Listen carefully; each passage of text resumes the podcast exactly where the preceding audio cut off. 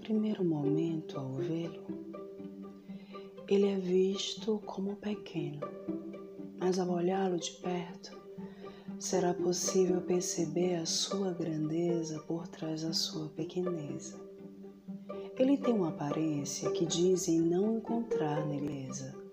Com seus cabelos vermelhos espalha fogo, sempre que for preciso alertar que as árvores existem e os frutos dão no tempo certo, e nem por isto devem ser cortadas.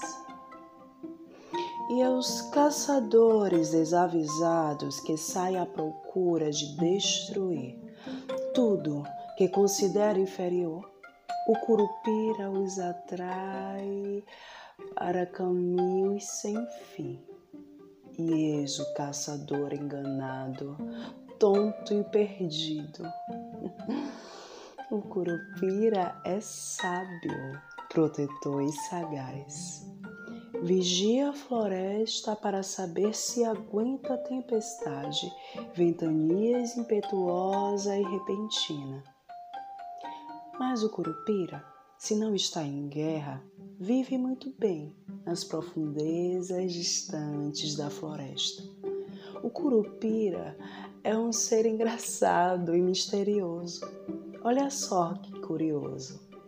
Ele tem os pés voltados para o passado, o corpo fixo no presente e o olhar a vislumbrar o além do futuro. Assim, ninguém sabe onde ele está, fugindo sempre?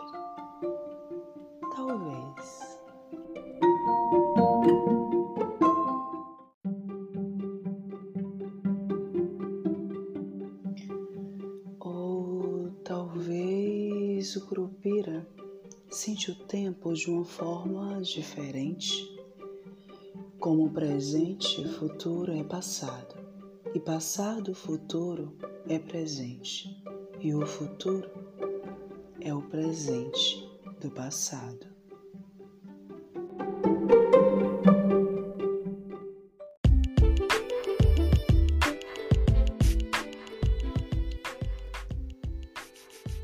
Eu sou Débora Vitorina de Jesus e este é o podcast Voz Lúpia. Você acabou de escutar o episódio Morada do Tempo.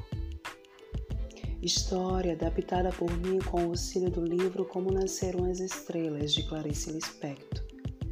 Muito grata por você passar este tempo comigo.